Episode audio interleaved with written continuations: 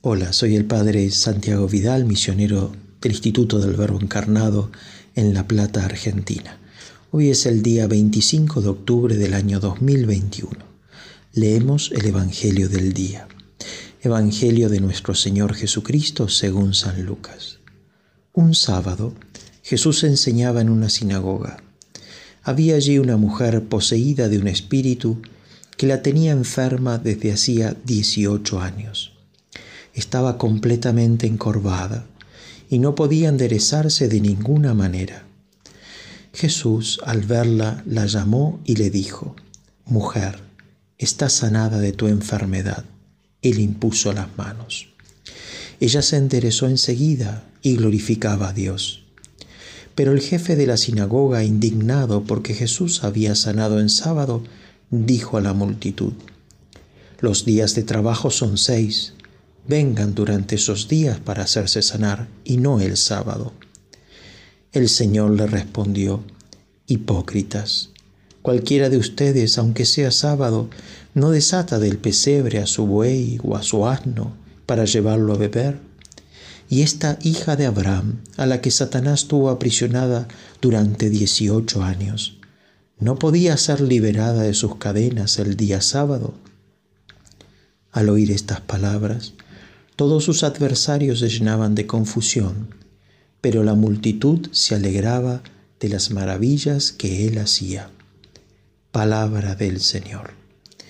Dicen que para mover a un auditorio con una historia es necesario ante todo que el narrador se conmueva él mismo.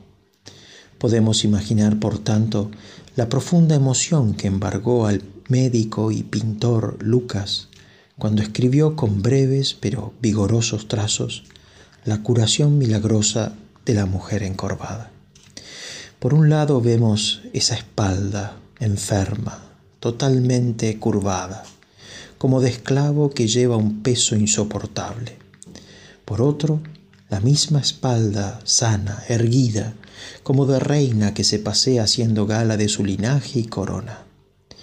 Allá el jefe hipócrita que desatiende a la mujer, pero que se desvive por los animales. Aquí el médico divino que aún en día de descanso trabaja por aliviar a la mujer. Los adversarios confundidos, la multitud alegre. Y esa cifra enigmática de los 18 años que tanto interesó a los padres de la iglesia. De alguna manera, acumula sobre sí esa cifra la marca y el dolor de tres estigmas o los tres seis.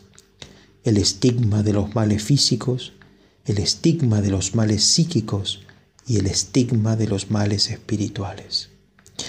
¿Cómo no ver este número grabado hoy día por influencia diabólica en tantos contemporáneos nuestros?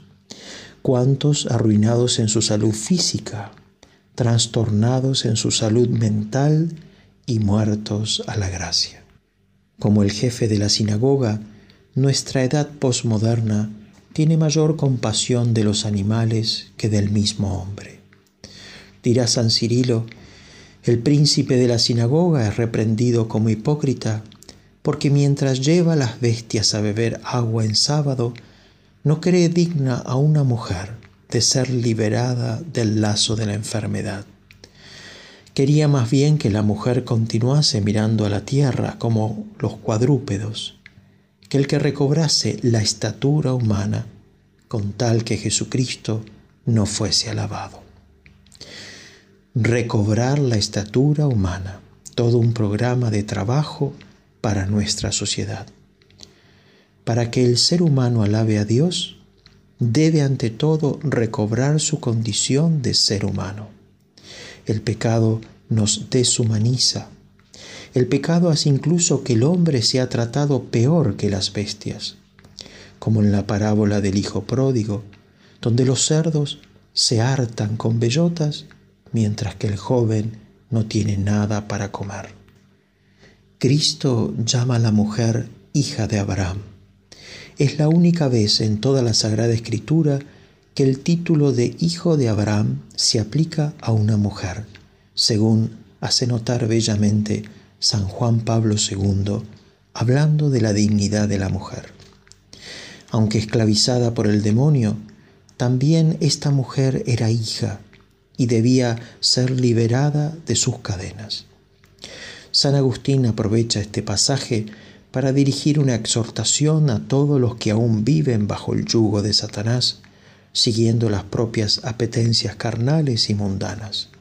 Dice el santo, por lo tanto, que aquel que esté encorvado, con su mirada fija en la tierra, aferrado a la felicidad terrestre y creyendo que no hay otra vida en la cual pueda ser dichoso, que se enderece.